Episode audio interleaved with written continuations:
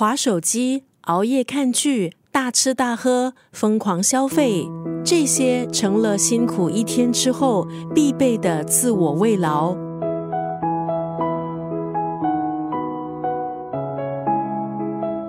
当我们发现自己上网的时间越来越长，暴饮暴食的次数越来越多，喝下肚的酒越来越烈。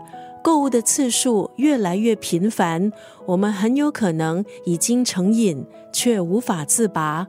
今天在九六三作家语录分享的这一段文字，出自这本书《多巴胺国度：如何在纵欲的年代找到身心的平衡》。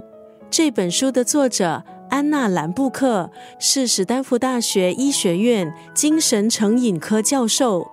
他以协助成瘾者戒瘾的多年经验，在获得病患的同意下，将一个个戒瘾的案例纳入这本书，探讨欲望的来源、成瘾的问题，还有戒瘾的过程。成瘾时的爽快，戒瘾时的痛楚。身处诱惑太多的时代，染上各种瘾，都是我们的错吗？作者说，这可能是多巴胺惹的祸。多巴胺是一种神经传导物质，要让大脑释放多巴胺很简单，只要做一件让你开心的事就可以了。比方说上网、吃喝玩乐、尽情购物。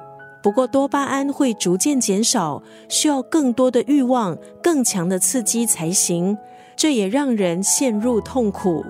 今天在九六三作家语录就要分享这本畅销书。多巴胺国度当中的这一段文字，爽快和痛苦如同跷跷板的两端，当一端受到过度刺激，另一端就会翘起，导致失衡。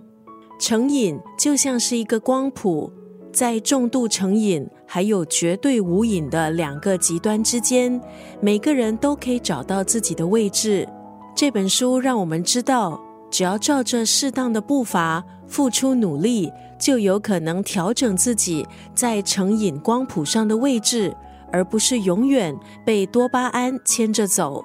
爽快和痛苦如同跷跷板的两端，当一端受到过度刺激，另一端就会翘起，导致失衡。